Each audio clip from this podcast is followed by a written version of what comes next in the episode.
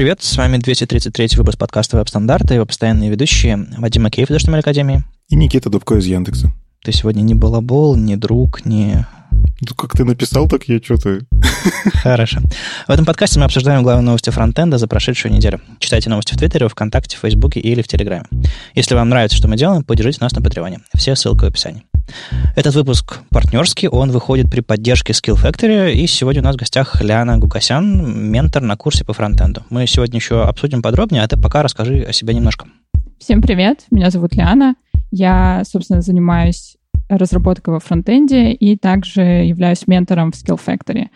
Сейчас я работаю с JetBrains, и кроме этого проекта помогаю людям, которые решили обрести новую профессию или первую профессию с помощью курсов фронтендера. А в JetBrains ты э, сотрудник или, или какой-то внешний? Э? Я контрактор, да. Я не сотрудник, да. Круто, круто. А, ну, видимо, НДА, ничего не рассказать, что там интересно ты делаешь, да?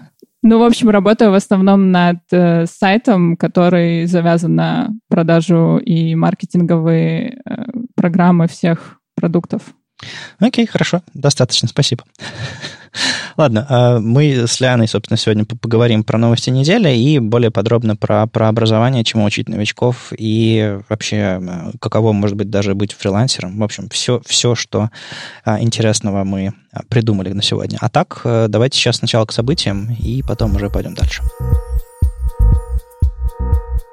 нам принесли в календарь всего одно событие свежее с последнего выпуска. Это будет Питер JS номер 48. Он, как обычно, пройдет онлайн 11 июня, и там будет три доклада. Интересные юридические риски для программистов. Я не знал, что когда мы пишем код, мы чем-то рискуем юридически. Но интересно, да. Дальше будет многопользовательская игра с помощью Firebase и отладка Node.js в Chrome DevTools. В общем, три доклада онлайн. Не вижу э, причин для вас не подключиться и не посмотреть, если у вас, э, если вам интересны эти темы. И, собственно, все, о чем еще тут говорить в событиях. Но мы все-таки решили немножко высосать из пальца. Ну, напомнить, напомнить вам, чтобы вы не забыли про три конференции. Вот, собственно, 11 июня будет Питер JS, а на, следующих неделях июня будет три больших онлайн-конференции. Первая — это JS Nation, она пройдет 18-19 июня, собственно, онлайн, большой англоязычной конференции, куча, куча народа с, с, известными, с известными фотографиями, аватарками и именами. А вы можете сами посмотреть в программе. А из известных вам э, русскоязычных э, там будет Наташа Теплых, Мухина из, из core тима Vue.js, ну и много-много других э, хороших людей. MC там будет тоже знакомый, Брюс Лоусон. В общем, кажется, мероприятие будет хорошее. Мы, кстати, разыгрывали парочку билетов на расширенную версию этой конференции, поэтому, если вам интересно, почитайте и, может быть, покупайте билеты. HolyJS пройдет 22-26 июня. У нас в календаре написано 22-25 июня. Видимо, ребята решили еще денек себе подбросить. Мы поправим. А, в общем, целую неделю будет длиться конференция, рабочую неделю. И там, ну, в общем, все, что вы можете ожидать от HolyJS. Куча докладов, больше 30 человек. Читайте в программе. А, да, JS, JS полную силу. Довольно мощная и хорошая конференция. Так что подключайтесь, смотрите тоже. И конференция, про которую мы рассказали в прошлом выпуске, еще раз напоминаем, большая хорошая конференция от лидера вообще, э, от локомотива нашего веба, от Гугла. WebDev Live пройдет онлайн с 30 июня по 2 июля.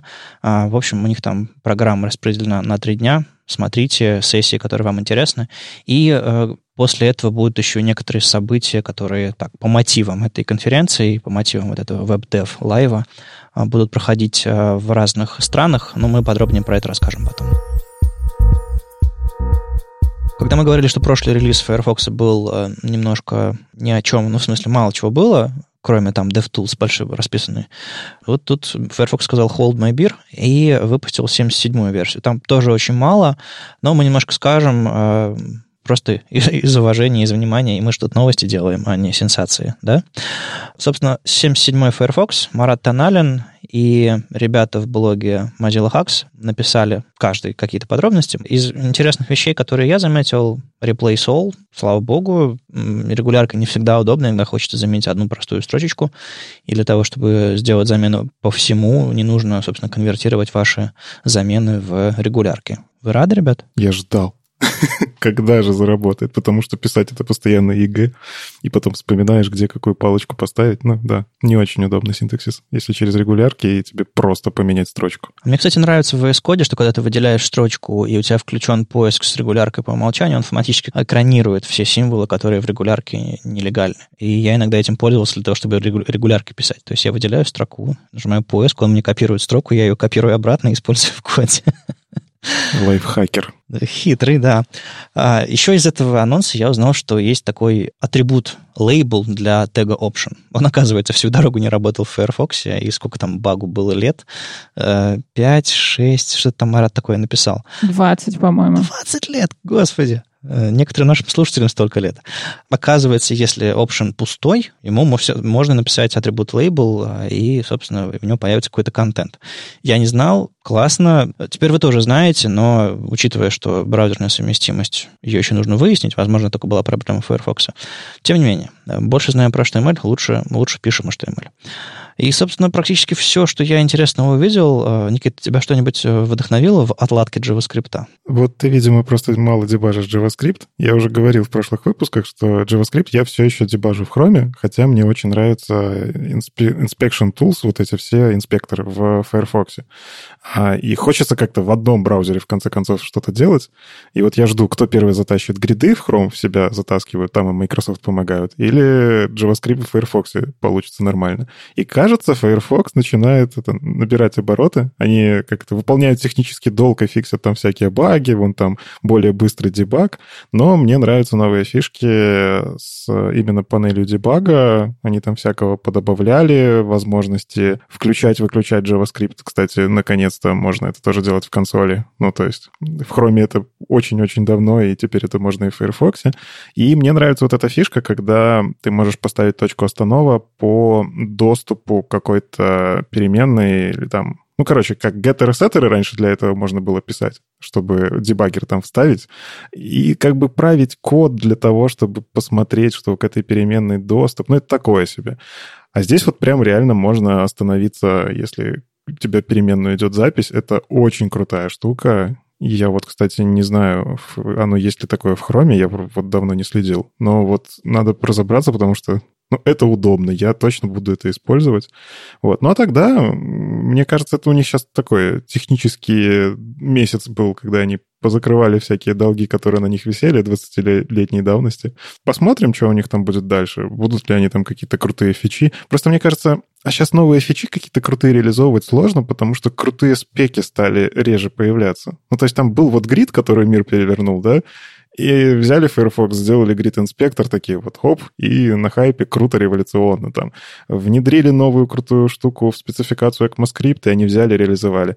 А сейчас, по-моему, спецификации как-то, ну, так вяленько развиваются? Или это мне кажется? Не, на самом деле черновиков много. Э, вот буквально мы на неделе писали про черновик там с буквицей. Ну, то есть много чего выходит. Я подписан на всякие там все self-working группы и прочие. Будут новые штуки, просто их пока, они пока в процессе разработки. Даже вложенность в CSS, это будет весело. Леон, а ты э, работала с Firefox э, как основным браузером или, может быть, просто в отладке был, был опыт? Нет, скорее в отладке, да, потому что я основной использую Chrome, но конечно, все браузеры должны развиваться, которые пользуются популярностью, и бывают проблемы в одном конкретно, в том числе Firefox мне нравится тем, что в Chrome некоторые вещи Chrome фиксит за тебя э, и разрешает тебе ошибаться. Firefox показывает, что все-таки ты сделал что-то не так.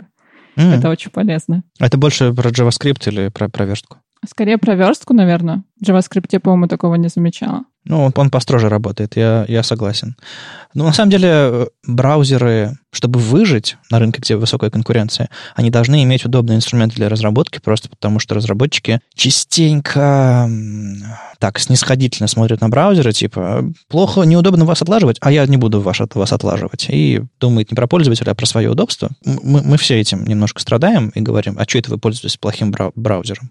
Вот, поэтому хорошие инструменты отладки, чтобы э, тебе не пришлось прыгать через три горящих обруча, чтобы отладить JavaScript или там в Safari где-нибудь или в Firefox, это, конечно, это, конечно, важно. Поэтому классно, что это все происходит, но мне кажется, у них просто нет выбора, чтобы э, конкурировать и э, в современных single-page ах тяжелых нужно иметь хорошую, во-первых, ну, performance, во-вторых, еще инструменты отладки этого всего, потому что JavaScript, конечно же, сложнее. Да и верстка тоже не отстает. И, кстати, насчет верстки, я тут на неделе записывал пару видео про медиавыражение, адаптивную верстку и так далее, и в частности, я показывал фичу, которая работает только в Firefox, это Media Ranges называется, ну или просто угловые скобочки больше-меньше внутри медиавыражений, когда вы проверяете, допустим, ширину элемента, и вместо min width и max width э, пишете, собственно, больше равно, меньше равно, это просто больше-меньше. И эта штука, чтобы нормально работала во всех браузерах, нужно применять post-CSS плагин. Отлаживать, соответственно, можно только в Firefox, если, допустим, у вас сборка во время разработки не работает.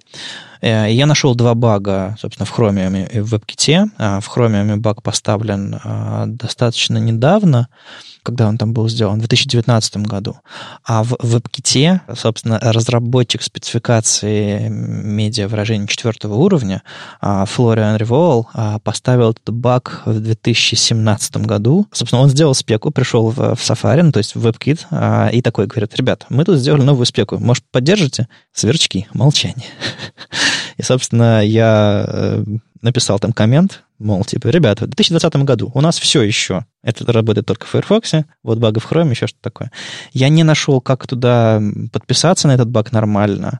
Ну, то есть CC есть, но, но, не более того. Как за него проголосовать, тоже не нашел. Но, может быть, но постарался привлечь внимание этих э, деврелов из э, Chrome Dev Team, Юны и Адама. А, и, может быть, они помогут запушить эту штуку, э, пропушить, точнее, в Safari и в, и в Chromium. А, так что если вы можете поставить э, звездочку около бага э, в хроме, поставьте звездочку. А что делать с веб-китом, я даже не знаю. Ну, написать коммент «хочу», мол.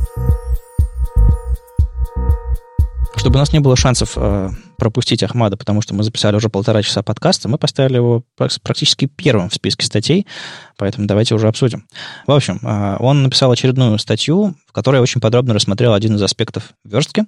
В этот раз цвета в CSS. И мне немножко не нравится одно решение, которое он сделал, но сначала о хорошем. Вообще, это обзор всего, что можно делать с цветами в CSS, и не просто в стиле MDN, свойства значения, вот так вы пишете цвета, все, до свидания. А еще он показал некоторые техники, там, когда вы комбинируете полные цвета с полупрозрачными цветами, или, допустим, заводите переменные в, в сложных цветах, там, где RGB или HSL, и, соответственно, получаете какие-то вариации цветов. А там current color, вот эти вот все штуки. Вот это, собственно, самое ценное для меня, как человек, который знает синтаксис CSS и знает, как это работает. А мне не понравилось, что он э, не написал подробно про новый синтаксис RGB HSL, функции, собственно, где там можно через пробелы значения писать и через слэш полупрозрачность. Но он объяснился, что он не хотел запутывать читателей и хотел показать стабильные работающие решения. А об этом, может быть, отдельно как-нибудь выскажется. То есть статья, на мой взгляд, она и для новичков, и для продолжающих людей вот показал какую-то комбинаторику. А как вам? Мне забавно было смотреть, как он эту статью правил на ходу. Ну, просто я подписан на RSS, А-а-а. Э, и статьи получаю сразу. И потом, ну, вот условно там делаем мы новость э, в паблике веб-стандартов, я начинаю там условно картинки просматривать, ну, что-то готовить к анонсу. И когда я вижу условные багованные картинки, вот у него там HSL Colors, сначала был, картинка вообще была покоцанная, а, то есть э, условный там э, зеленый показывал на синий, а цвет блю показывал на фиолетовый. Я думал, это баг или фича, но потом вот буквально там через день обновил, видимо, к нему принесли, что не все хорошо, он это поправил. И меня еще прикалывает, он дописывает эти статьи по ходу. Ну, то есть, с одной стороны, те, кто прочитали статью а, уже быстро, они вряд ли узнают, что там был апдейт. Это такой немножко минус. Но, с другой стороны, он дополняет, он исправляет, и это очень круто. Ну, то есть он старается делать такой а, материал, к которому можно обращаться, более полный и поправленный, без ошибок. Ну, собственно, мы тоже как-то к нему приходили, когда там про доступность... Э, да, да.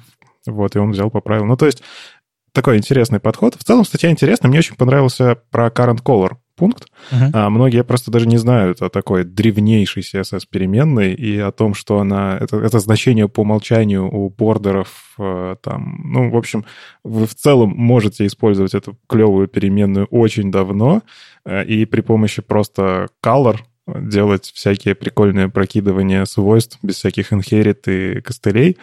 Если вы не хотите использовать CSS-переменную, вот хотя бы эту переменную, ее можно, ее умеет и E11, не бойтесь.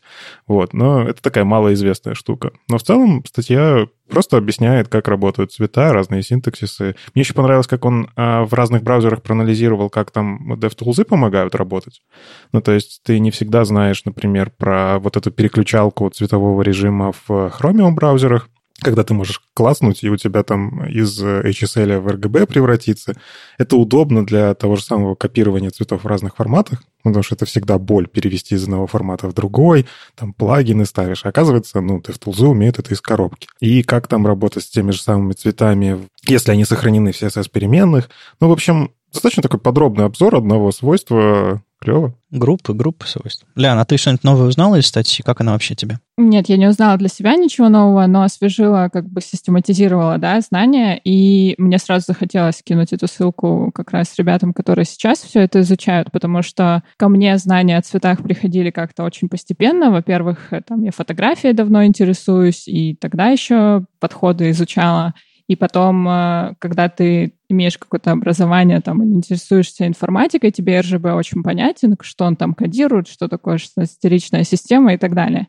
И когда я пыталась объяснить э, ребятам, которые с этим никогда не сталкивались, да, я поняла, что это не так уж просто в двух словах объяснить, как работают цвета. Вот, и такие как раз статьи, они очень помогают с этим справиться, емко, наглядно и очень понятно, на мой взгляд. Я могу добавить, что даже опытные разработчики не всегда понимают, как работать с цветами. Например, можно просто JavaScript-разработчику задать какой-нибудь вопрос, связанный с хекс-цветами и как с ними играться, и человек немножечко поплывет, хотя вроде как опытный разработчик React, Full Stack, вот эти вот модные. А еще лучше спросить у него про HSL. Что? H? Что? Нет такого. Что вы от меня хотите? Там еще HSL-A есть, это же все.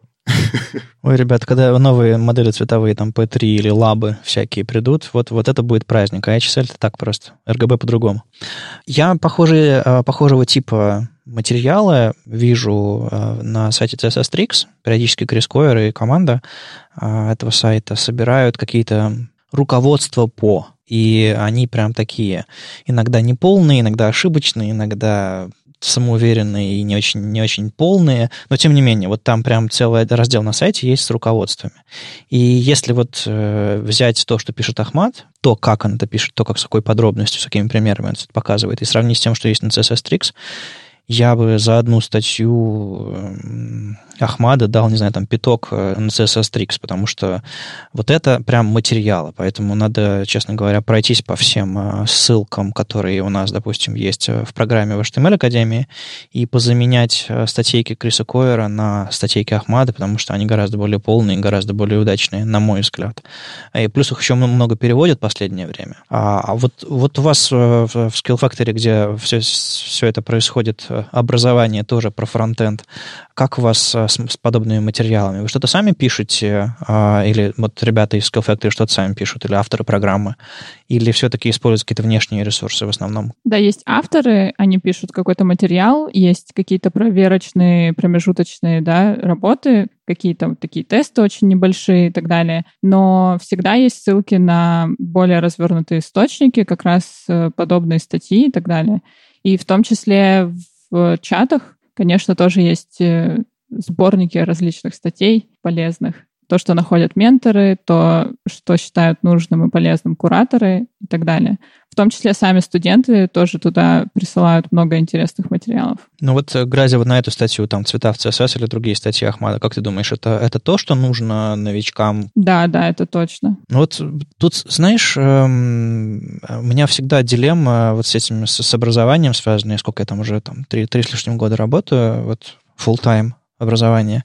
И у меня всегда дилемма. С одной стороны, ты вроде бы даешь людям информацию про все, все, все, все, все, и такой, вот это как бы все возможности написать цвета в CSS. И человек ошарашенный идет и думает, а мне это какой из них использовать? А с другой стороны, ты можешь просто сказать, вот давай, не знаю, сделаем логотипчик, давай сделаем шапочку, или давай сделаем вот такую формочку. И тут мы для этого мы используем цвет здесь, здесь, здесь, здесь, здесь и так далее. И он, решив простую задачу, поймет, что нужно для решения этой задачи. Потом он решит еще одну задачу, а потом еще, еще, еще.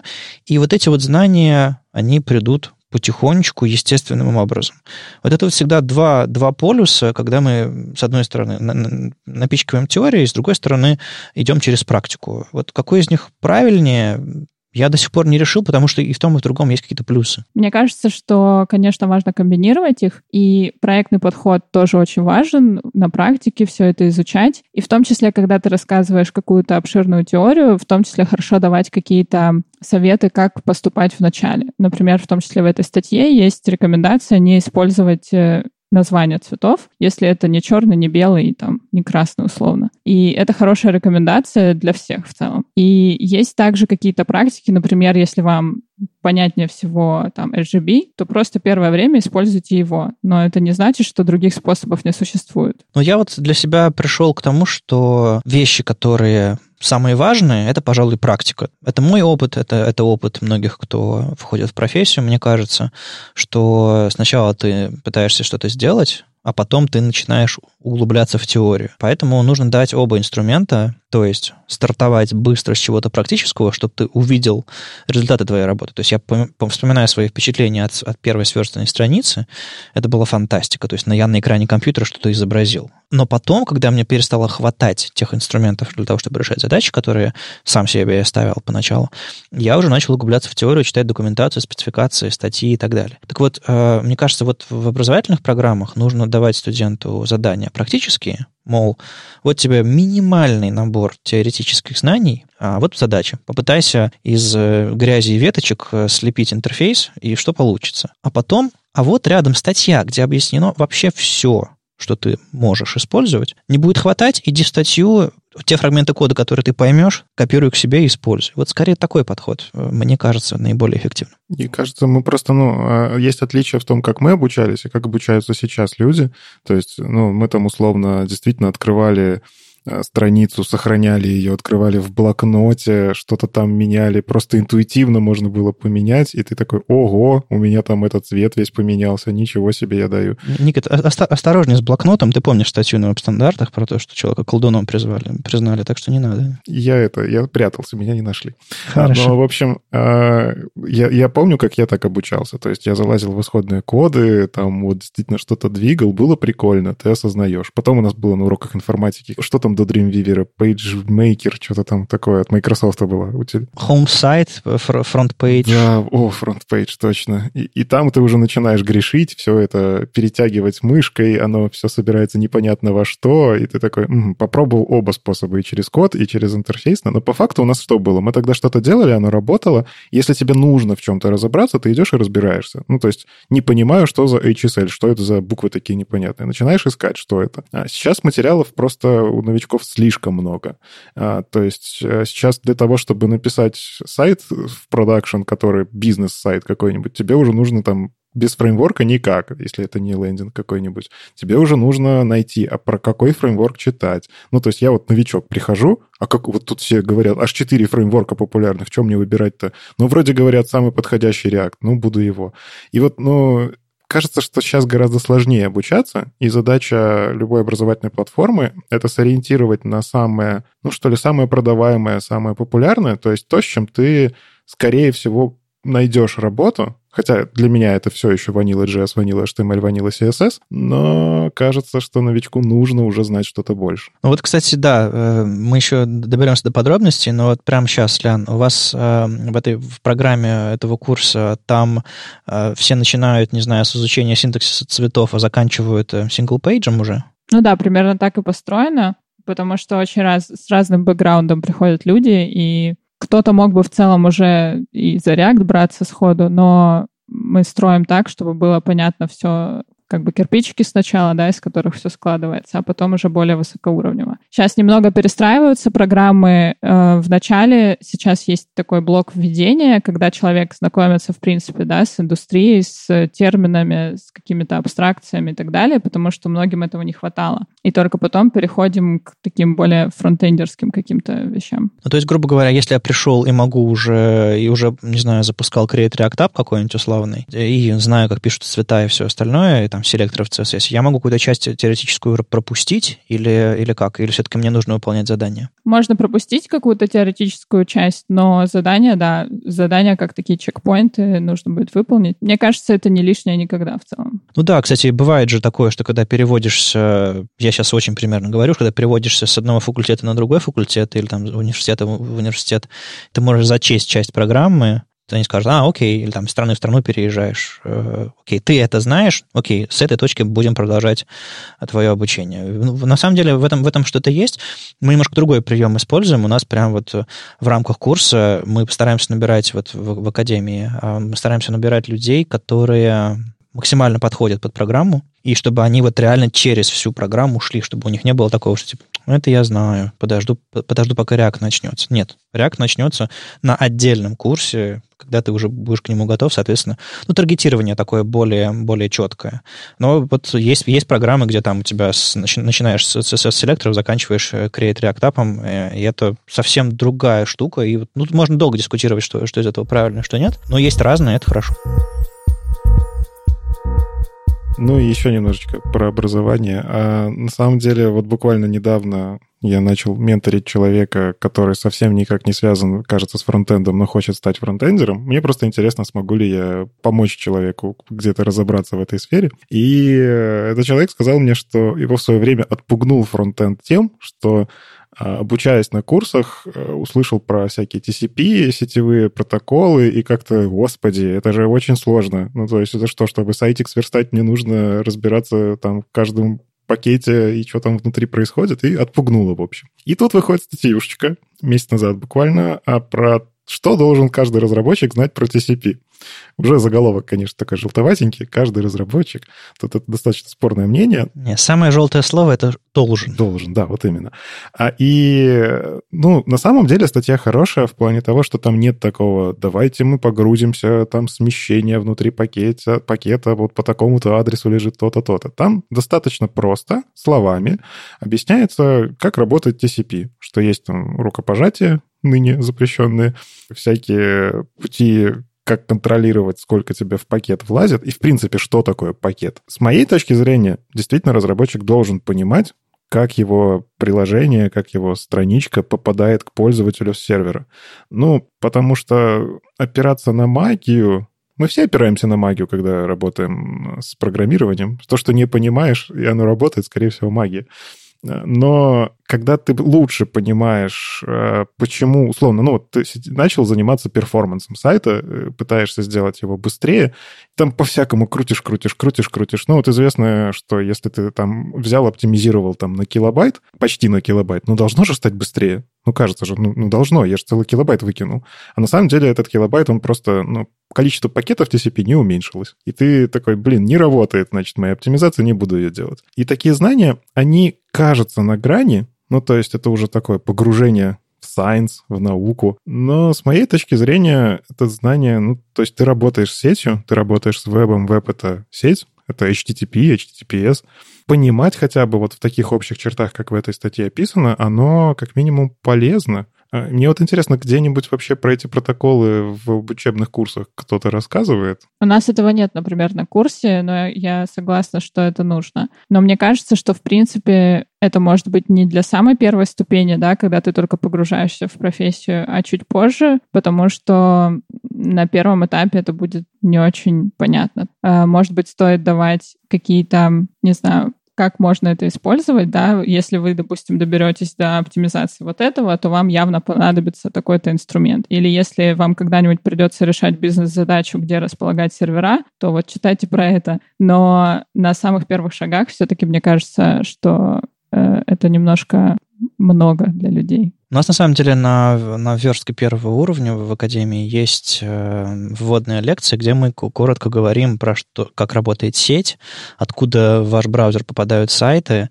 что такое домен, что такое хостинг. Ну, вот такие вот вещи, чтобы просто типа, а как работает интернет? Ну, то есть, грубо говоря, если на, на курсах по вождению вам скажут, что в машину нужно заливать бензин, она едет по дорогам, и руль поворачивает колеса, и, не знаю, там двигатель внутреннего сгорания, и вот такие вещи, а вот бензозаправка, где можно, а вот дорога, а вот, не знаю, там светофоры.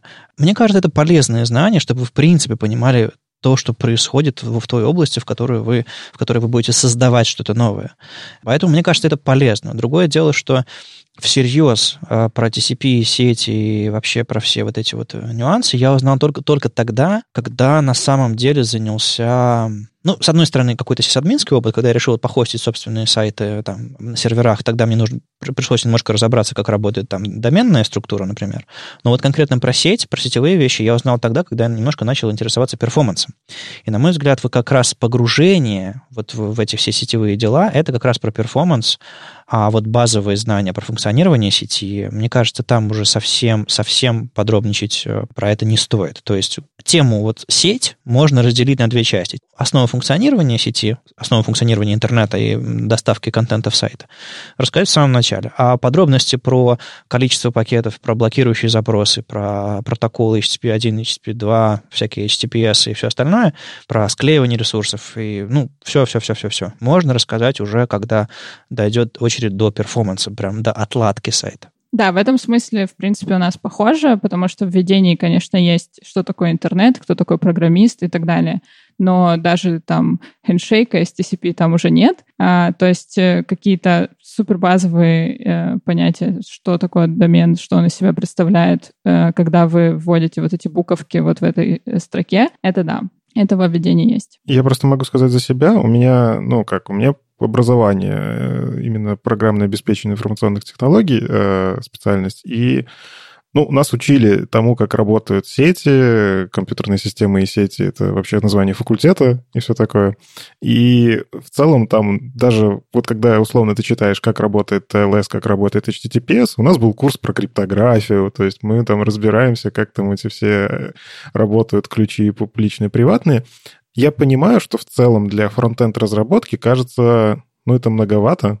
Все-таки пять лет учился и пять лет учиться для того, чтобы переслать первый сайт, это, это перебор, я согласен. Но я четко понимаю, что эти знания мне пригождаются. Они пригождаются как минимум, когда ты даже особо не задумываешься. То есть вот выходит какая-нибудь новость про то, что обновили TLS там, да, и у тебя в голове уже есть какие-то ассоциации, что TLS это же вот про как раз возможное замедление из-за того, что у тебя там дополнительные рукопожатия и там с криптографией вот это все связано. У тебя вот какая-то такая мысль проскальзывает. И да, если ты занимаешься перформансом, это важно. Если ты просто учишься, я соглашусь, это не очень нужно, но мы опять же сейчас в эпоху живем, когда Google Web Vitals — это штука, которая влияет на ранжирование, а когда ты разрабатываешь коммерческий сайт, его, скорее всего, попросят как-то оптимизировать для выдачи. И вот уже тоже интересно. Сейчас Сейчас сложнее, короче, становиться новичком. Тебе нужно еще и, кажется, TCP немножечко понимать, чтобы свой сайт продвинуть в выдаче. Тут новую методологию подвезли. БЭМ уже не торт. А, ну, это я так сейчас... БЭМ никогда не был тортом, он был методологией. Да, и вот Энди Белл, а, кажется, ну, не то чтобы придумал новую методологию, но он описал подход Cube CSS. Уже интересно. Мне нравится, как люди пытаются вписать в интересные, ну, чтобы буквы, они в какое-то слово сочетались. Тогда ж круче. Ну, типа, если бы там было HPPSS что-нибудь, и ты такой, что? Как это запомнить? А, а вот CUBE CSS, оно классно расшифровывается. Это а, композиция, буква C, утилиты, utility, utility, буква U, блоки, как в BEM, и exception ы. И, в общем-то, по факту это такое немножко расширение и переосмысление БЭМа. Собственно, Энди пишет в статье, что он очень долго вообще БЭМ, One Love, он прям все это классно, оно позволяет там делать всякие крутые штуки. Но постепенно он приходит к мысли, что если ты придерживаешься той вот методологии типа БЭМа, и тебе что-то не нравится, но не обязательно же постоянно сидеть и страдать как-то. Мы, мыши плакали, кололись, но кактус доедали. БЭМ хорош для всяких штук, я искренне БЭМ люблю, но вот этот подход к CubeCSS, он интересен, как минимум. То есть здесь Энди выделяет какие слои. Слой композиции — это слой про внешнее поведение. То есть если вы хотите сделать что-то связанное с раскладкой, что-то, ну вот как компонуются элементы на странице, вы заводите для этого отдельный слой, и прям вот оформляете там для гридов что-то, для flow он называет это. Ну, в общем, можете там и переменные сделать, и причем он не говорит, что вы должны обязательно там использовать только один класс, как это, например, BEM рекомендует. Он там спокойно использует звездочки, вложенности и так далее. Ну, то есть, если ты понимаешь, что ты используешь грид, то, кажется, все, что внутри, это гридовые ячейки. Можно, конечно, задать э, этим ячейкам классы и начинать с ними оперировать, но у тебя же HTML разбухает. Ну, то есть такой интересный подход. Дальше утилиты. Утилиты — это вот то, что в какой-то мере взято, наверное, ну не то чтобы из Atomic CSS, а ну вот сейчас Tailwind CSS. Это вот как раз такие утилитарные классы, которые решают маленькую задачку. Например, покрасить фон в какой-то цвет. А, причем он не делает вот этот подход, как в Atomic CSS, где ты указываешь прям в названии класса, что использует. Но ты указываешь, что вот у вас BG Primary, например, класс, и то он выставит какой-то цвет, который у вас в дизайн-системе primary считается. В общем, утилитарные штуки, кажется, нужны, и вот он их выделяет в отдельную сущность. Дальше уже начинается кусок бэма, это блоки. Тут он как раз использует и блоки, кстати, и элементы сразу в одном в какой-то такой мере. Ну и периодически это все смешивает. А, тоже блоки — это такие самостоятельные сущности, вы в них описываете то, что должно происходить внутри блоков, но не учитываете композицию, потому что, ну, типа, композиция — это уже уровень предыдущий. То есть блоки становятся такими более самостоятельными единицами, которые все еще нужно куда-то положить. Ну и дальше exception — это вот как раз э, мне очень напоминает модификаторы в BEM, то есть он вместо того, чтобы в класс, в имя класса засовывать э, какое-то там состояние, он, собственно, и предлагает использовать exception для состояний. А, например, inactive э, или еще что-нибудь. И вы просто указываете, причем не в имени класса, а он предлагает использовать дата-атрибут, data-state, в который вы как раз вот кладете э, то самое состояние, которое вам нужно стилизовать. Ну, то есть в CSS же можно по атрибуту выбирать. Это решает некоторые, кстати, проблемы, связанные с, э, со специфичностью селекторов, хотя в целом у него вот этом подходе со специфичностью проблем больше. Вот. И мне интересно понравился подход, я просто раньше такого не видел он э, классы группирует внутри. Ну, то есть он берет, ставит это квадратные скобочки, либо вертикальную черту для того, чтобы отделить одно от другого. Это очень странно. Это, кажется, засоряет разметку, но что-то в этом есть. Ну, то есть ты реально группируешь, э, применяешь, и это визуально даже выглядит как какие-то группки. В общем, очень странный подход, но он альтернативы. И мне нравится вот именно подход, что он предлагает не страдать, если вам, ну, вот, навязывают. Ну, то есть у нас как часто бывает, нам говорят, вот BEM, у нас в проекте все, мы используем BEM, и больше ничего, кроме BEM. Ну, и ты такой, ну, окей, а почему? Почему так? Почему нельзя сделать лучше? Или где-то услышал, что Atomic CSS крутой, и начинаешь использовать только Atomic CSS, не глядя ни на какие альтернативы. Но ведь никто не мешает вам это все соединять во что-то свое, как это сделал Энди Белл, я не уверен, что я бы использовал Cube CSS, потому что у меня BEM головного мозга уже, и я верстаю сразу по BEM, ну, то есть у меня уже в голове сразу структура, вот это все раскладывание. Но в целом его подход, кажется, вот как раз, когда ты начинаешь разработку еще тоже рановато, но когда ты пытаешься устаканить у себя в голове, как ты верстаешь, на какие слои делится твоя верстка, этот подход, он как минимум интересный. Лян, как тебе впечатление а, от, от этого куба и какие у тебя отношения с БЭМ? Больше всего мне нравится в этой статье, что, в принципе, рассматривается что БМ это не догма, да, что он тоже в какой-то момент появился, появился из-за каких-то потребностей, да, и если ваши потребности он не удовлетворяет, то, может быть, стоит подумать еще раз. И если есть какие-то инструменты в HTML или в CSS, почему бы нам их не использовать э, в своем каком-то новом подходе? Вот это критическое мышление — это то, что мне нравится в этой статье, и то, что кто-то нашел для себя такой способ, э, это здорово.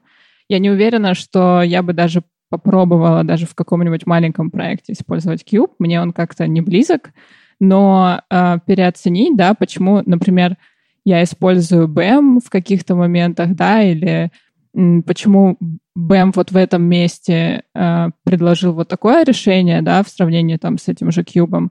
А это интересно проанализировать, подумать для себя и как бы найти резон, что ли, почему так происходит, да. Потому что очень часто ты, допустим, приходишь в какой-то проект, там просто используется какая-то методология, и ты просто с этим соглашаешься. Ой, Я единственное, что из большой симпатии к Энди попытался найти в его статье, единственное, что я нашел а, интересно, это вот эти вот пайпы, а, которые, или вот фигурные скобки, квадратные скобки, которые разделяют классы. То есть, допустим, если бы, и когда я делаю миксы внутри а, как, на каком-нибудь э, дом-ноде, э, миксую несколько классов из разных там блоков, элементов, наверное, иногда полезно визуально их отделять. Но мне кажется, тут еще нужно понять, что этот код не рабочий, и этот пайп, этот, эти квадратные скобки, это, по сути, как комментарий в HTML. Его при сборке лучше убирать. То есть это исключительно конструкция для, вашего, для вашей читабельности. Поэтому было бы классно настроить всякие там сборщики, которые у вас работают постфактум с HTML, например, там сжимают его, чтобы он заменял из классов вот эти вот все символы, которые нужны исключительно вам. То есть это как э, console log и в коде оставлять. Come on. Вот. А так... Э, не знаю, мне, мне не нравится, что люди берут и придумывают собственные методологии, и в итоге новичок выходит на рынок такой, так, у нас есть Smax, у нас есть, господи, как там, а, а, старый подход, Николь Салливан, как, как же он назывался, я уже забыл даже. О, CSS, нет? Да, о, CSS, да, такой вдохновленный. У нас есть BEM, еще что-то такое, и это, и это. Давайте я изучу все подходы, потом внимательно Прикол в том, что отрасль пользуется чем-то таким основным мейнстримовым, это, и, это, и это BEM, к сожалению, к счастью, не знаю. А другие, они устарели, про них уже не нужно рассказывать. И вот э, когда люди не просто говорят, я использую BEM, а вот моя интерпретация, и вот как я его использую. Вот такая статья была бы круче, чем новая методология. Я придумал ей название, и никто, кроме меня, ей не будет пользоваться, поэтому зачем я придумал ей название? Еще логотип ей придумал. И, и сайт сделал с документацией. И у некоторых ребят получилось. Вот этот IT CSS Гарри Робертса, он немножечко, а, немножечко взлетел, и некоторые говорят, что они пользуются не BEM, а IT CSS, что, по сути, BEM только с префиксами, там, какими-то небольшими имен классов. Было бы круче, если бы люди говорили, как я, как я пишу BEM, с какими допущениями, с какими условиями. Вот у меня самого тоже есть там взгляд на BEM, когда я использую там современные возможности CSS а немножечко по-другому, некоторые допущения у меня случаются.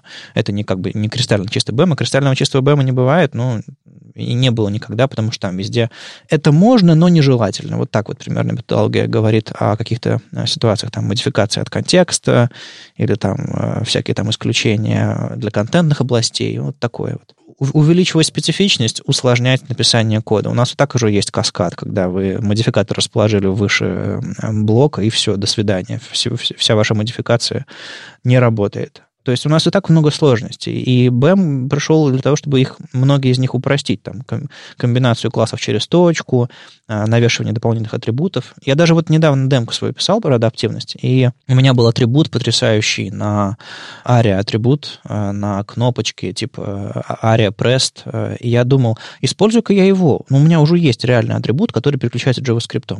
А потом подумал, ну это же будет такой exception, это будет такой, знаете, холмик, вы, вы идете и споткнулись об него по коду. То есть вы не просто читаете там блок, элемент модификатор, а вы идете блок, элемент модификатор, атрибут. Почему атрибут? А, потому что там и вот этот атрибут может существовать только на кнопке, а если не... Ну, в общем, начинаются всякие исключения, которые мешают читать код, на мой взгляд. Вы строгую систему, вы ее усложняете увеличиваете специфичность, усложняете, как она работает, и в итоге получается код, который сложнее читать. А в итоге вы выходите за рамки этой системы и начинаете эм, мешать, возвращаться себе к коду, мешать коллегам. То есть, грубо говоря, я возьму и перепишу свой следующий проект на, на, на Cube. А про него кто знает? Я до Энди? Ну и мы уже, тут нас, нас как минимум четверо. Ой. Но на самом деле подход мне его заинтересовал именно утилитарными классами рядышком с блоками, потому что ну, скажем так, когда ты делаешь что-то для темизации, и в твоем мире все еще нельзя CSS-переменная, и да, такие проекты все еще есть, а, то тебе, ну, условно, можно попытаться вынести класс типа вот BG Primary там, или еще что-нибудь, как утилитарные классы для раскрашивания. Дизайн такие, дизайн-слой, назовем его так. А, и ты по факту делаешь BEM, например, классический, но все, все дизайн-штуки выносишь вот на этот утилитарный слой.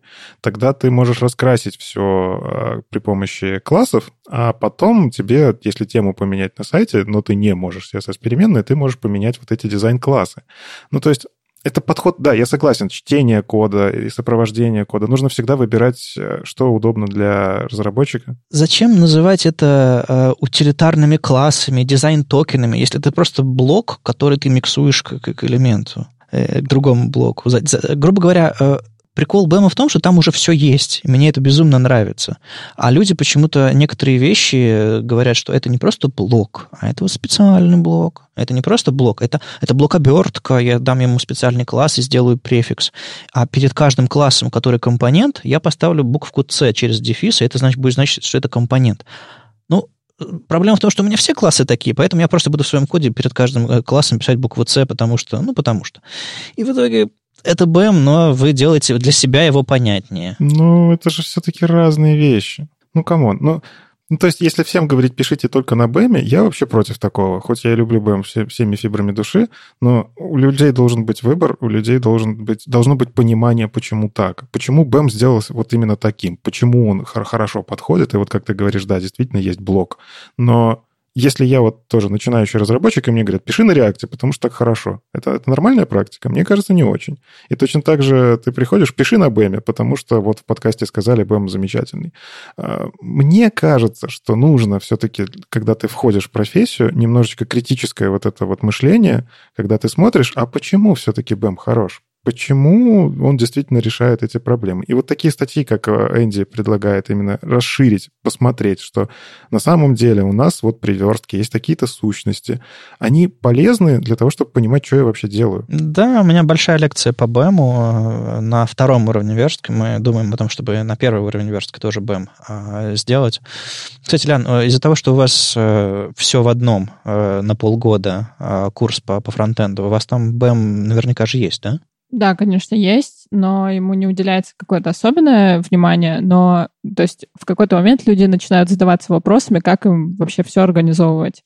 И в этот момент, конечно, очень помогают э, такие как раз методологии. То есть пока у человека не возник такой вопрос, может быть, и нет смысла рассказывать, что вот есть БЭМ. Это не очень понятно, э, потому что ты вот пишешь вроде бы класс, и у тебя всего там три каких-нибудь элемента, и, в общем, тебе и так все понятно, зачем вот эти все модификаторы и все остальное.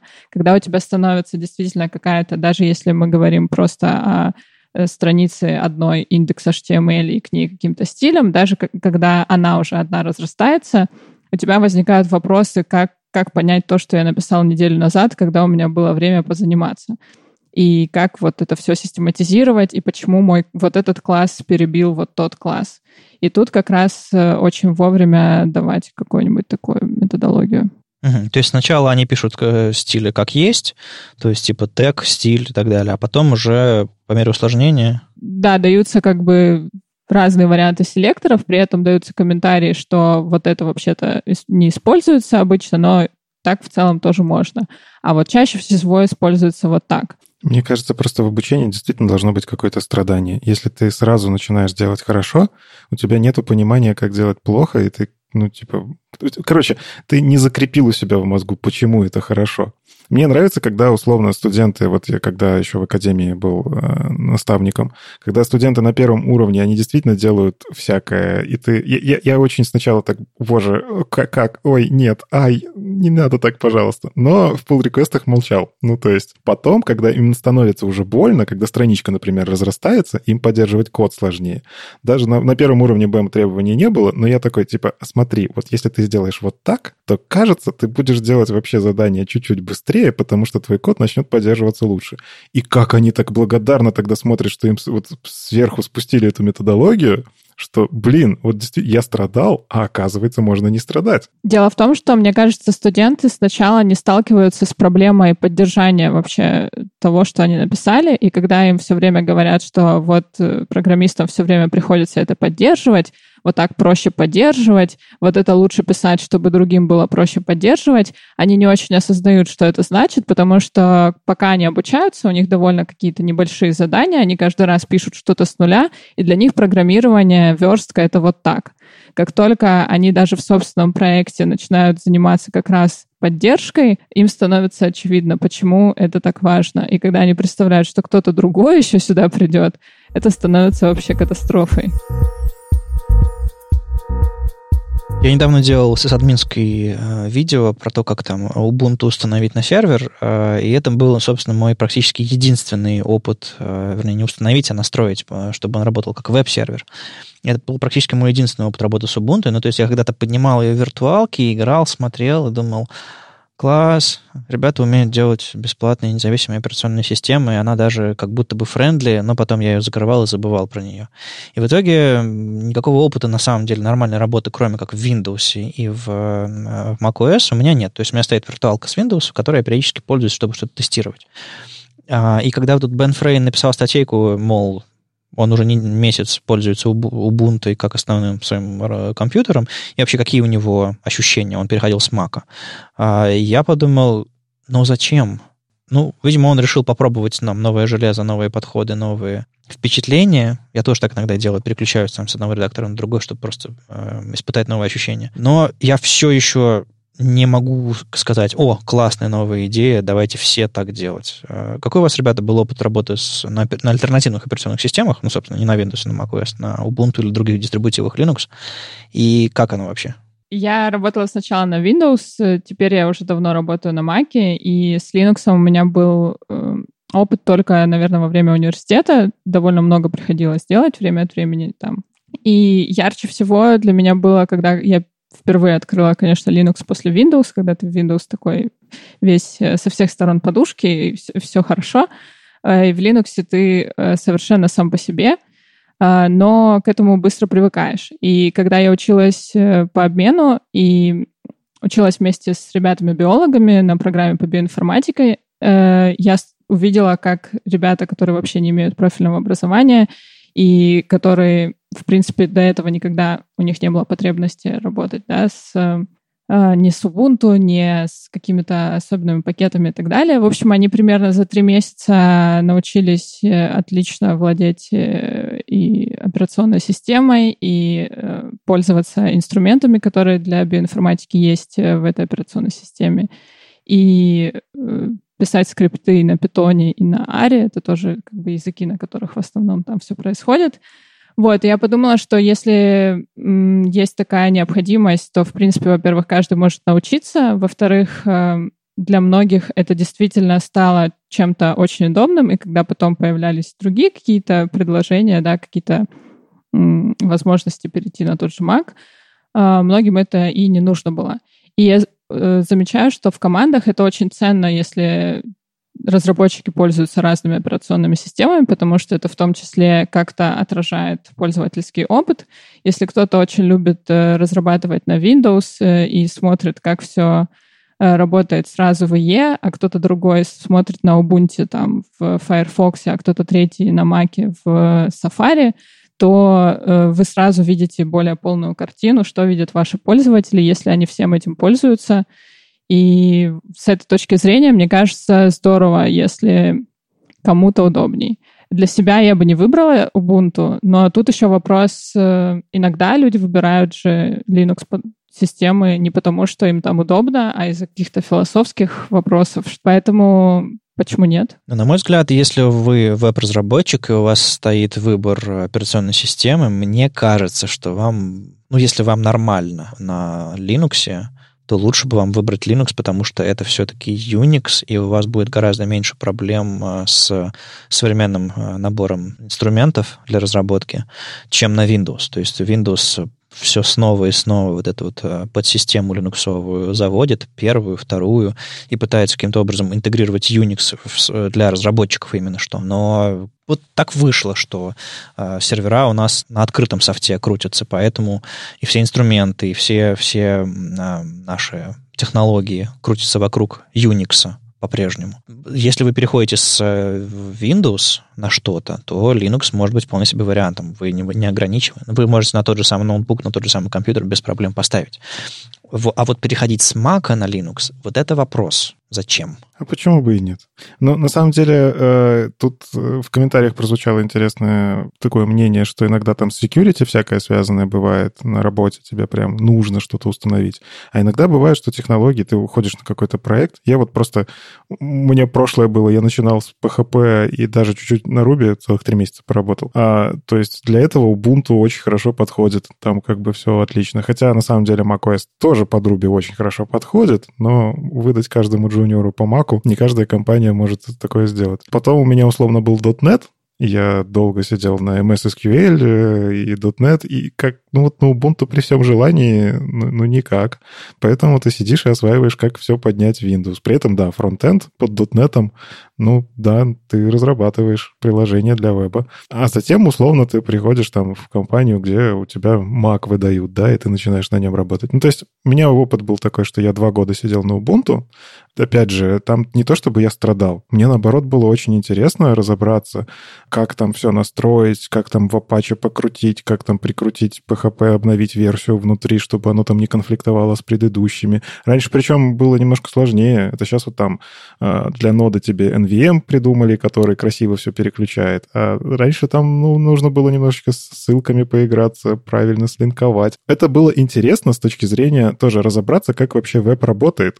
И гораздо проще потом, когда ты уже более глубоко начинаешь там деплоить и все такое, ты можешь уже ну, у тебя есть этот опыт, и ты берешь, просто заходишь удаленно по SSH, и ты уже помнишь, как там что делать, чуть-чуть там обновляешь свои знания, какие пакеты сейчас более актуальны, но ты в целом можешь поднять сервер с индекс HTML единственной страничкой, но для этого тебе сейчас, ну, ты либо это делаешь через гуишечку какую-нибудь, где-то еще FTP до сих пор торчат, можно через FTP заливать, уху, какие флешбеки, но, кажется, SSH, автоматизация наше все. И... Короче, э, мне кажется, знать операционную систему очень важно, и кросс-браузерные всякие штуки, и кроссплатформенные, но если это все-таки ваш компьютер, который у вас и для работы, и для личного, тут стоит подумать, конечно. Мне кажется, эти вещи можно разделять. Можно, допустим, загружаться в одну операционную систему для жизни, а в другую для, для работы.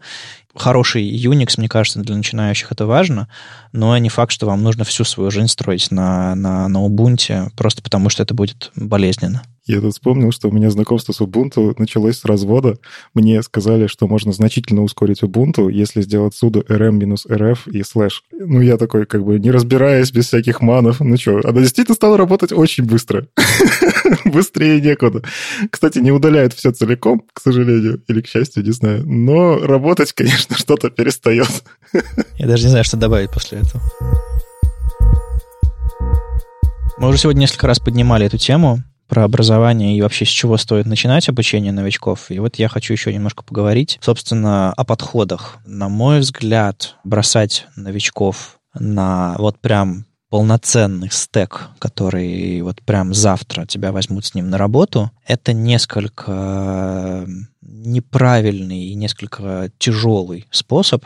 Если у этого какие-то короткие рамки, и ты хочешь человека чему-то научить, тебе в итоге придется, грубо говоря, нарисовать два овала, а потом сказать, вот это сова. И человек, если он выживет, если он запомнит и поймет, то он научится рисовать исключительно эту сову, исключительно там копированием и вставкой. Он не поймет некоторые нюансы в процессе, он э, не сможет всерьез разобраться и, возможно, никогда не вернется к тому, чтобы разобраться. То ли, не знаю, может быть, это, это моя дедушкина, дедушкина травма, что я начинал все писать в условном блокноте индекс HTML, и для меня сейчас научить кого-то с нуля, показав ему Create React App, это просто сделать человека хромым, в том смысле, что он не будет понимать, э, как работают э, ключевые основные технологии. А вы как думаете, чему стоит учить новичков? Мне кажется, конечно, нужно начинать с каких-то азов, и нужно понимать, из чего вообще формируется профессия, которую ты решил приобрести. И в этом смысле, в принципе, давно ведется спор, например, в классическом образовании и программировании, да, с какого языка начинать. То, что учили когда-то там Паскалю, например, уже давно все решили, что это так себе язык, чтобы начинать и так далее. Воу-воу-воу, как так-то? Это же Простите, сейчас сердечко мое разбито. И сейчас большинство склоняются к тому, что нужно изучать там Python и C++ почти одновременно, чтобы, с одной стороны, показывать, как быстро э, сделать что-то, что ты можешь пощупать, да, с другой стороны, ну, это в Python. С другой стороны, в C++ тебя учат ответственности, пониманию того, как это все устроено и так далее. Вот, мне кажется, что в этом смысле Create React App можно использовать только для демонстрации того, что когда-нибудь ты дойдешь вот до этого, и вот так выглядят там современные всякие штуки. Ну, это скорее для мотивации, да, для вдохновения, не знаю, как угодно можно назвать, но сразу давать какие-то, в общем, учить фронтенду на пакетах, точно не стоит. У меня мнение такое, что да, интернет — это HTML, CSS и JavaScript. И вообще HTML и CSS. Если уж на то пошло, а JavaScript — это такая нашлепка сверху, которая делает это все динамическим. И в целом, чтобы стартовать и получить удовольствие от того, что ты во фронтенде, тебе достаточно освоить индекс HTML, написать, в котором у тебя есть подключен файлик или даже внутри стайла у тебя что-то происходит, ты это визуально увидел, и потом пойми, это вообще твое или не твое, потому что JavaScript — это штука, которая, ну, Сейчас, конечно, бизнес-логики больше становится, но вообще JavaScript — это про двигать HTML, двигать CSS на страничке туда-сюда. Это основа веба. Create React App я в жизни запускал пару раз. Мне не понравилось, ощущения какие-то как-то не то. ну, то есть он слишком много магии. Я не люблю, когда происходит очень много магии. А, но это, наверное, опять же связано с бэкграундом. То есть я старался обучаться, разбираясь в каждых деталях того, что, что я там не понимаю. А тут ты запускаешь какую-то штуку, она у тебя там вертится, крутится, спросила у тебя два вопроса и сгенерировала 50 файлов. И ты такой сидишь, ого, а, а что там внутри? А, а, а где вообще точка старта этого всего приложения? Как, а как это там сборка? А вот сборка, там есть пять видов этой сборки. И ты сидишь такой, божечки, а что пойдет на продакшн? Понятно, если ты с этим там полгода поработаешь, что ты там уже начнешь все нюансы понимать, а потом возьмет обновиться, кстати, Create React App, и ты уже перестанешь опять понимать. Ну, то есть это, ну вот оно немножечко страшно для новичков, мне кажется, должно быть. С другой стороны, это очень быстрый способ получить сходу прям работающее приложение на реакте. Тебе даже думать не надо. Это тоже страшно, кстати. Такие штуки, они полезны, я думаю, не то, что для мотивации, как хорошее задание, а попробуй повторить и написать свой Create React App. Тогда ты, кажется, понимаешь технологии. Ну, это совсем не новичковая задача. Но меня, кстати, вот в этих всех стартовых китах и даже в э, библиотеках, э, фреймворках э, CSS известных, например, типа Bootstrap или похожих. Меня смущает то, что там очень много решений принято за тебя. То есть, грубо говоря, я помню, когда начали создавать Create React App, ну, первые там дискуссии были, а, что включать, что, что не включать. Он потихонечку развивался. Некоторые вещи там всплывали в публичной дискуссии. А, какие технологии разрешены, какие не разрешены, какие считаются перспективными, какие лучше не использовать. И то же самое, когда ты получаешь а, это все готовое, очень много решений принято э, не потому, что они хороши для тебя, а потому что они хороши с точки зрения авторов, а потому что они в целом распространены в отрасли, но не значит, что они подойдут, подойдут во всех ситуациях и так далее, и так далее. И в итоге ты просто берешь и принимаешь всю, весь этот инструментарий. Ну, грубо говоря, в том в Bootstrap там используется какой-нибудь класс для, или какой-нибудь компонент для иконок, и ты, ты думаешь, что только так эти иконки или компоненты, только, только так они и делаются, и никак иначе. В итоге ты ограничиваешь себя. А, мне кажется, что проходы через альтернативы тоже довольно полезная вещь. С другой стороны, если тебе нужно быстро включиться и начать работать, иногда у людей, правда, есть задача э, взять и э, через два месяца начать работать на, на проекте, в, в котором это, собственно, рабочая лошадка. И я не могу запретить или сказать людям, что так не стоит делать, если это правда, правда, они смогут прийти на работу и зарабатывать деньги. Я же не говорю, что зарабатывать деньги плохо. Для кого-то это вопрос, как бы, есть у него работа или нет работы. Просто если мы говорим в долгосрочной перспективе, это может быть изолирующим, даже, может быть, в каком-то смысле травмирующим опытом. То есть в идеальном мире стоит идти по другому пути. Но если у вас есть задача получить профессию мгновенно, максимально быстро, возможно, вам нужно пробежаться по верхам, а потом уже не слишком гладко, не слишком уверенно, но все же продолжить развиваться вглубь. Это, кстати, тоже альтернатива. Такие штуки, на самом деле, очень позволяют автоматизировать рутину. То есть я, на самом деле, искренне, вот когда я, я на Angular, AngularJS еще начинал с фреймворками знакомства, и когда появились там всякие генераторы готовые, когда ты можешь сгенерировать сервис, там сгенерировать компоненты и так далее, это офигенно удобно, потому что, ну, ты всегда пишешь более-менее похожую обвязку. Я, более того, сейчас, ну, мы на проекте пишем какие-то такие штуки, которые генерируют код. Ну, у нас там есть, условно, для того, чтобы стартовать какую-то фичу, тебе нужно там сгенерировать 5 файликов, в них вот точно такая-то обвязочка, и ты можешь это все сгенерировать, потому что руками, а вдруг что-то забудешь, а вдруг что-то сломается. Мы сами написали маленький генератор, И это обалденно повысило нашу продуктивность. Но тут есть нюанс. Все в команде понимают, как этот генератор работает. То есть это было написано командой, опять же, там проревьюено, и мы понимаем, что есть и что там поправить. А Create React App, он как бы сходу тебя бьет по голове, что я вот так сделал, давай теперь живи с этим. Если, вот я потому и говорю, лучше написать свой маленький генератор. Если ты уже понимаешь, как это работает, тогда не страшно использовать то, что делает похожие штуки. Мне кажется еще, что такие штуки, они включают в себя слишком много магии. То есть у начинающих разработчиков и так все время ощущение, что происходит какая-то магия, и Create React App, он много добавляет того, что на самом деле тебе не нужно, но там же много всего, и тебе кажется, что, наверное, там скрывается какая-то магия, которая очень нужна и важна. Но правда в том, что там, возможно, большей частью того, что там есть, ты не воспользуешься, и, может быть, тебе и вот это вот все не надо было. И это такое излишнее ощущение, что все время есть э, какая-то магия, и вот ты до нее еще не скоро дорастешь. То есть, если бы ты начал это делать сам без Create React App и сделал вот какие-то такие базовые настройки, то, возможно, э, структура получилась бы намного проще, ты бы понимал, что у тебя где и так далее. Да, возможно, нужно сделать какой-нибудь Create uh, Newbie App или еще что-нибудь такое. Но реально, чтобы он решал не промышленную задачу для большинства профессионалов в отрасли, а задачу для новичков стартовать быстренькое приложение на реакции. Возможно, что-нибудь подобное есть, просто мы не знаем. Я знаю, что многие в отрасли используют э, SAS, TypeScript, Pug, Stylus даже местами. То есть всякие препроцессоры, которые или там языки, которые потом компилируются непосредственно в HTML, в CSS, э, в JS, и э, тем самым они себе свои профессиональные задачи упрощают, так или иначе. Шаблонизацию, там, работу с переменными, работу там, с, с типизацией в языках и все остальное. И это инструменты, которые приходят и уходят. Если наши слушатели не знали, но некоторые инструменты приходят, некоторые вот прям уходят, потому что они потеряли моду, потому что их перестали поддерживать, появляются новые инструменты. И это не является тем самым, что запускается в браузере. И насколько вообще оправданно учить людей инструментам, а не конкретным технологиям? То есть насколько оправданно учить сахару поверх э, языков, как вы думаете? Мне кажется, нужно. Я прям... Ну, сейчас, сейчас я поясню свое мнение. Ты всегда должен знать, что есть какой-то инструмент, который поможет тебе сделать чуть-чуть проще. А я, например, я люблю TypeScript. При этом я фанат ванила JavaScript. Я понимаю, что в браузере крутится конкретно JavaScript. TypeScript браузер не умеет.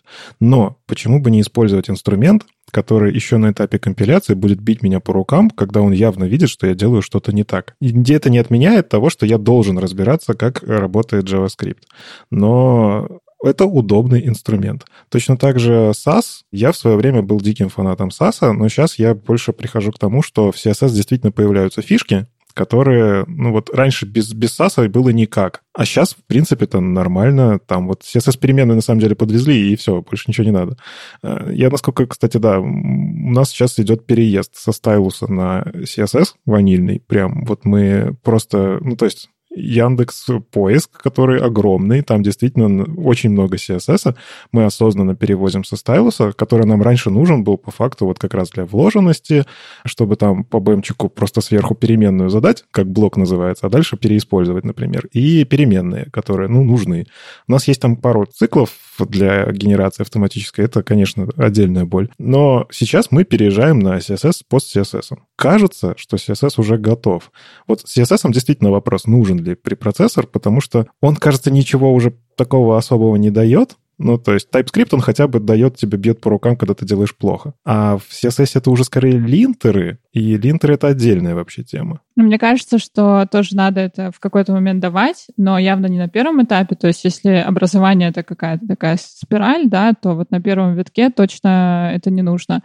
С другой стороны, можно давать какие-то комментарии о том, что это существует, и какой-то такой нитью вести да, сквозь э, процесс образования, и, может быть, давать какие-то вставки, что в с помощью такого инструмента это бы, может быть, там сократилось, или вы бы узнали о том, что у вас ошибка там в коде намного раньше, или еще что-то такое. Здесь понятно, что нужно учить в первую очередь все-таки HTML, CSS и JS, но точно нужно давать э, знания о том, что, во-первых, это все существует, во-вторых, этим пользуются в индустрии довольно широко, и даже на джуниорских всяких позициях э, это прям требуется. В том числе можно говорить, что вот был такой инструмент, он ушел. Ну, то есть понятно, что это инструменты все-таки, то есть их можно использовать, можно нет, можно использовать сегодня, а завтра вам придется решать проблему, как там с него уходить, да.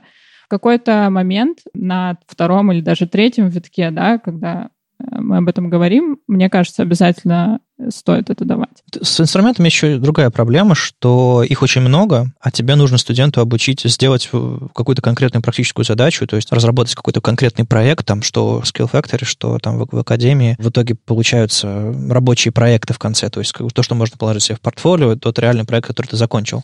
В итоге проект должен написан, быть написан на одной технологии, а, допустим, есть шаблонизация одна, другая, третья, есть препроцессор, там, SAS, LES, Stylus или что-нибудь там, PostCSS какой-нибудь. И что, нужно на своем проекте попробовать все? Или, а если ты выбираешь какой-нибудь один, студент такой, а, а когда вы расскажете про все остальные? А на практике он попробовать его не сможет, поэтому смысл рассказывать. И я все больше и больше думаю о том, что рассказывать нужно про ванильный, а все остальное давать уже так в стороне. Типа, попробуйте это отдельно, не в рамках своего проекта, например. Потому что, ну, ты в итоге свое мнение о том, какой инструмент лучше, вкладываешь в голову студента, а он выходит на рынок, а там куча других требований. Я всегда как бы стараюсь поддерживать позицию, что бывает по-разному, и каждый выбирает и так далее. Но мне кажется, что в обучении все-таки эм, в какой-то момент можно дать э, конкретный инструмент и о других сообщить. То есть, когда мы хотим сделать, допустим, небольшой проект на всем чистом, да, потом там следующий этап сделать какой-нибудь проект с использованием конкретно не знаю, того же SAS или чего-нибудь такого, и там отдельно сделать там на TypeScript что-то. Почему бы нет? То есть понятно, что все не охватить, и об этом стоит сказать. Или то же самое на самом деле касается фреймворков и библиотек, да, почему обучать там React или Vue, а не там, Angular или еще чему-то. В процессе обучения нужно, мне кажется, давать э, как бы понимание, почему и зачем появлялись все эти фреймворки, библиотеки и так далее. То есть люди сейчас, которые приходят, они э, не понимают, что когда-то там в CSS чего-то не было, или даже в HTML чего-то не было, и эти инструменты появились тогда. Поэтому тут важно дать как бы понимание, почему, и дальше на одном из фреймворков или одном из там при процессоре показать, как это можно использовать. Ну, просто еще интересно, какие цели преследуют те или иные курсы, то или иное обучение. Ну, потому что, с одной стороны, можно вот как в университете. Мы в тебя впихнем кучу знаний, ты будешь знать там, вот как я говорил, про сетевые взаимодействия, при этом и на Паскале пописал, и PHP, и у тебя там был. Кстати, да, забавно, у меня JavaScript, например, в курсе почти не было, его вставляли факультативненько. И я, когда преподавал, э, вел лабораторные работы, в курс по Java, вставил таки JavaScript, э, да, и это, и это не шутка. Ну, потому что название похоже, я понимаю. Да-да-да, конечно. Не, ну там просто лабораторные работы были по веб-приложениям, и как бы, хоть оно и на Java написано серверная часть, тебе все равно нужно JavaScript какой-то на клиенте. Но суть в том, что университет дает слишком много, ну, опять же, я не могу сказать, что те знания, которые я в университете приобрел, они мне мешают. Кроме пары предметов, к которым особое отношение. Ну, у всех есть такие, наверное, предметы. Но в целом а, эти все знания, они рано или поздно, даже вот во фронтенде, даже там в верстке, ты такой, ага, а оно же там вот как-то так работало, а вот это нам вот тут объясняли и там всякое расширение сознания через посмотреть, как там Haskell работает и прочее. Это, это полезно, это такой груз, но это долго. Сейчас, когда ты, условно, ну, фронтенд — это по факту такая штука, куда ты можешь достаточно быстро войти. Ну, зачем тебе тратить 5 лет для того, чтобы начать зарабатывать деньги? И здесь кажется, что обучение, оно должно решать другую задачу. Оно должно быстро подготовить тебя к рынку. А рынок — это, тем не менее, статистика. Ну, то есть это штука, которая говорит, что сейчас на рынке ВК вакансий у тебя React вот прям требуется. Значит, ну, к сожалению, курсы должны придерживаться, у них должно быть что-то про React. Там, не знаю, Haskell-программисты, они менее требуются, хотя при этом офигенно оплачиваются, допустим, да? Но тогда ты можешь делать узкоспециализированные курсы по Haskell, более дорогие там, например, да? Ну, такие штуки. Ну, я вот так спекулирую, но по факту ты должен подготовить человека к рынку, если это короткие курсы. И, кажется, здесь вот эти Create React App и показать, что такое React и TypeScript, вот это все к сожалению, просто ванильного маловато будет. Ну, смотря кому ты учишь. Да, если ты учишь верстальщика, это одно. Если ты учишь прям фронтендера, который там и JS пишет, это другое. Лян, у вас э, курс ближайший, по-моему, стартует 8 июня и длится там аж, аж до ноября, по-моему, 6 месяцев. А в итоге кто, кто оттуда выходит? Э, есть, есть разные школы, есть разные подходы. Типа сначала некоторые готовят верстальщиков, некоторые готовят сразу вот людей, которые там и, и то, и, и, и второе, и третье, и четвертое. А у вас как? Ну, они все-таки фронтендеры, не верстальщики, то есть э, к концу у них есть уже и один проект на React обязательно. Э, это последние, наверное, месяца два, но на самом деле 6 месяцев это условно. Изначально был план, и ему прям следовали, да, то есть там каждую неделю выходил новый модуль, и была привязка, была привязка к времени. Сейчас такой привязки нет. Если ты опережаешь э, ход, то ради бога. Если, наоборот, у тебя какая-то пауза тоже можешь спокойно взять ее. То есть ты не берешь, ты не ждешь следующего модуля, ты можешь открывать их самостоятельно, да? Если ты, ну вот, всякие чекпоинты прошел в предыдущем модуле, то тебе доступен следующий модуль хоть в тот же день. Ага, то есть это типа такой асинхронного формата. Ага. Ну и человек выходит с несколькими э, работами, которые может положить в свое портфолио. Это сначала э, работы по исключительно верстке, потом это там небольшой проект, в котором есть какое-то использование JavaScript, да, потом есть э, React небольшое, типа тудушницы или чего-нибудь такого. Вот, то есть э,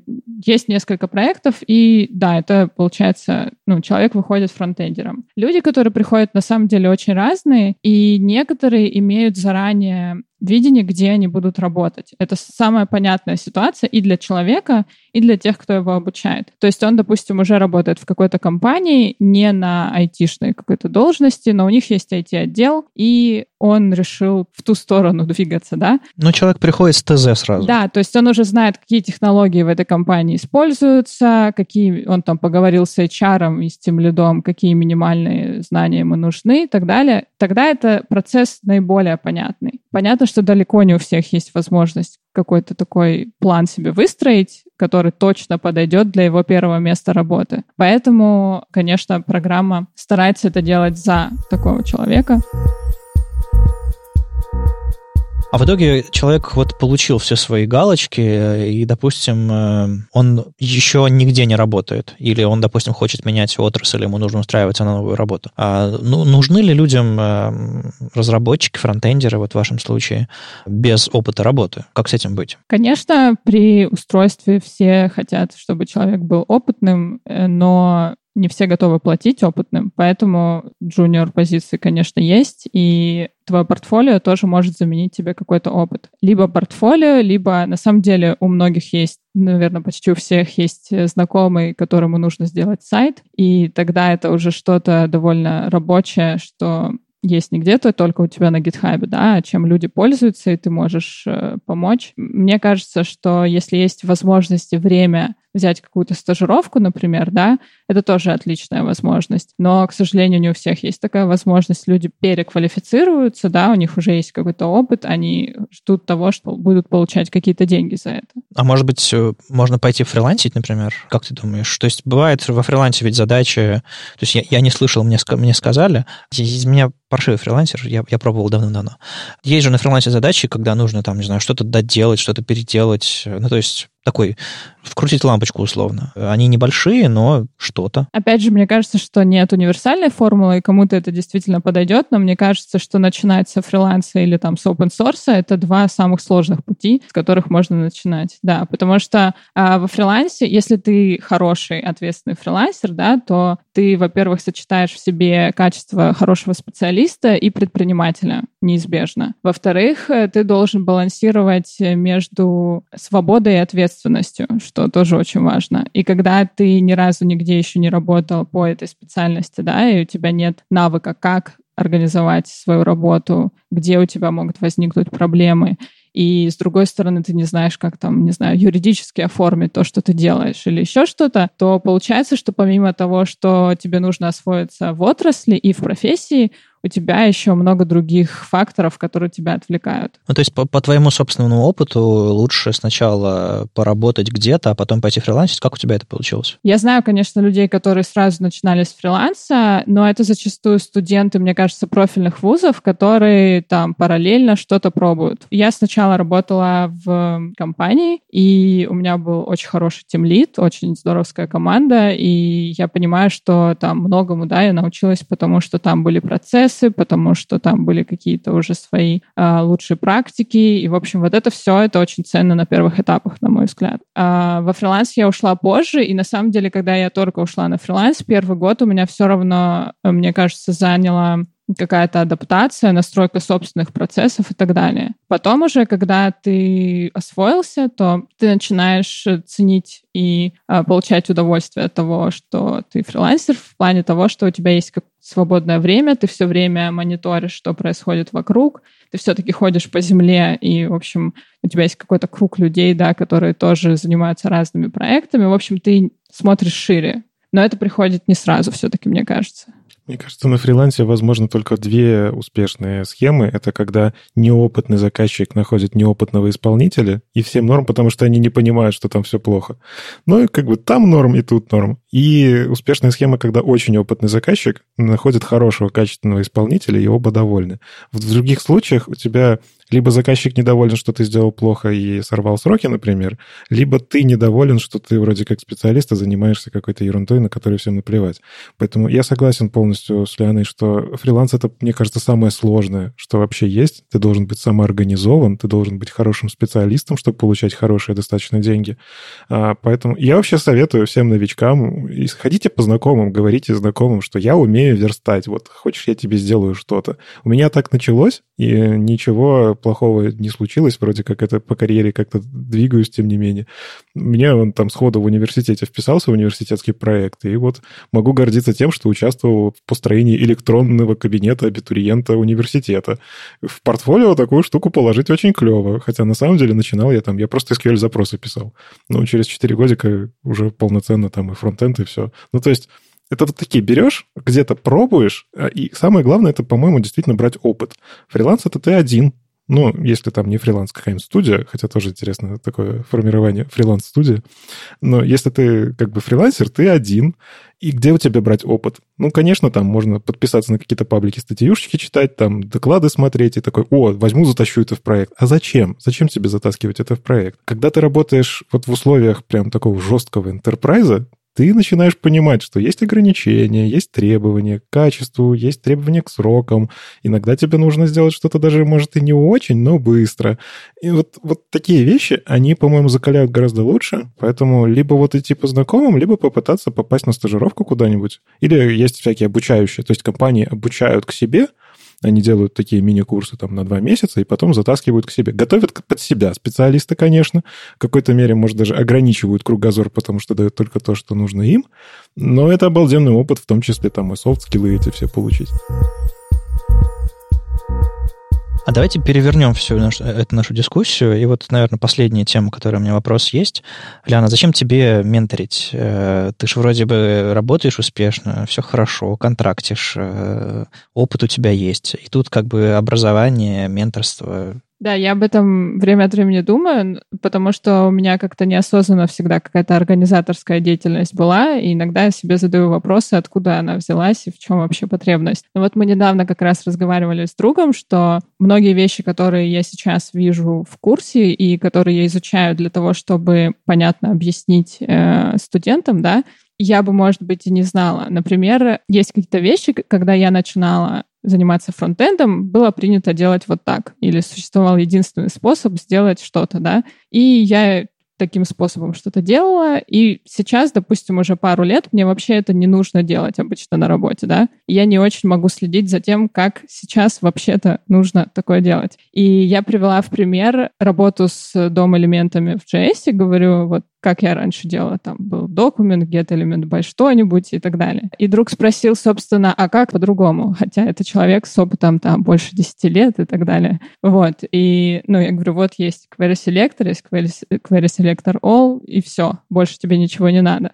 И если бы я не занималась менторством, то в том числе какие-то такие знания, которые на практике тебе не нужны, бывают, или нужны редко, они бы ускользали. То есть ты перестаешь э, ощущать э, контекст, э, с чем сталкиваются в том числе новички, и так далее. В том числе, если ты оторван от вот людей, которые только входят в профессию, ты не понимаешь, в чем вообще э, твоя ценность, что такое быть программистом, где ты вообще что-то понимаешь. Для себя ты многие вещи начинаешь формулировать яснее, когда объясняешь другим простыми словами, примерами из жизни и так далее. Ну, это очень похожая штука, типа не знал, начал объяснять и сам понял. Ну, да. ну, то есть... Или даже если знал, не всегда у тебя находятся слова, чтобы это объяснить. И это ставит тебя в ступор, потому что вроде ты с этим работаешь каждый день. Почему же так? А у тебя какие-то коммуникативные моменты, как были и до, после? Как думаешь, ты стала лучше объяснять, общаться? Вот я тоже начал выступать с докладами и как-то публично появляться. Мне стало проще говорить с людьми, объяснять свои мысли. И, в принципе, это привело меня туда, где я есть. А вот э, как на тебя менторство работает? Мне кажется, я лучше стала понимать вопросы, которые появляются, а даже не ответы. То есть, когда человек только начинает с чем-то разбираться, какие вопросы у него обычно возникают, и какие вопросы общие, что для всех не совсем очевидно, а что является более индивидуальным. То есть объяснять все-таки мне проще. Я, ну, я, в общем, из тех людей, э, которые, когда слышат, что кто-то что-то произносит не точно, какую-то историю пересказывает не точно или еще что-то, меня это очень сильно внутри цепляет. Поэтому... Перфекционист. Э, ну, дело даже не в перфекционизме, а именно вот в... В общем, история, она была такой, там были такие-то слова, и, в общем, для меня важно, чтобы это было точно так же. Ты могла бы рекомендовать кому-то еще пойти по этому пути? То есть э, учить кого-то? То есть, ну, допустим, на работе взять, э, по, стать этим, э, на, понаставничать кого-то, сходить на какие-то курсы, потому что сейчас у многих, у многих школ э, открыты всякий прием менторов, э, наставников и всего остального, там, в Академии, Skill Factory, где-то еще.